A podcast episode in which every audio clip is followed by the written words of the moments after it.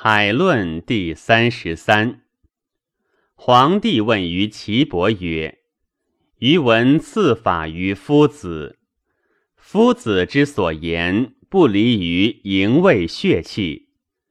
夫十二经脉者，内主于腑脏，外络于肢节。夫子乃何之于四海乎？”岐伯答曰：“人亦有四海。”十二经水，经水者皆注于海，海有东西南北，命曰四海。皇帝曰：“以人应之，奈何？”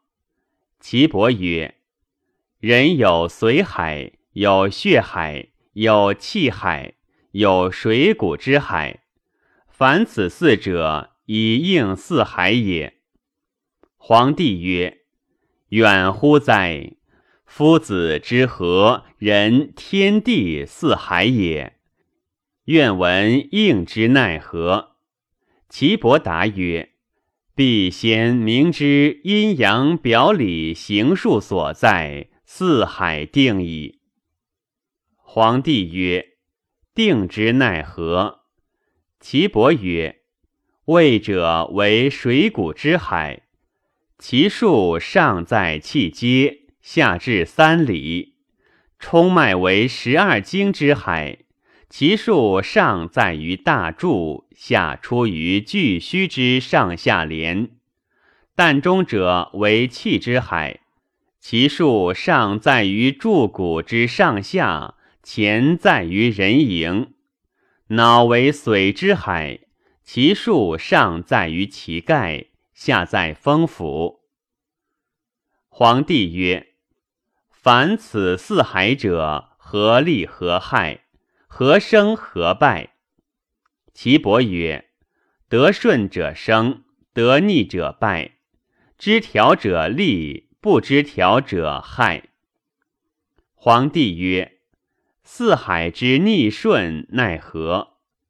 岐伯曰：“气海有余。”则气满胸中，蛮息面赤；气海不足，则气少不足以言。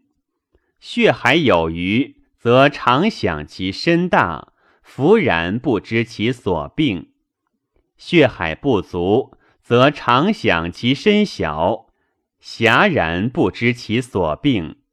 水谷之海有余，则腹满。水谷之海不足，则饥不受谷食；髓海有余，则清净多力，自过其度；髓海不足，则脑转耳鸣，颈酸眩冒，目无所见，懈怠安卧。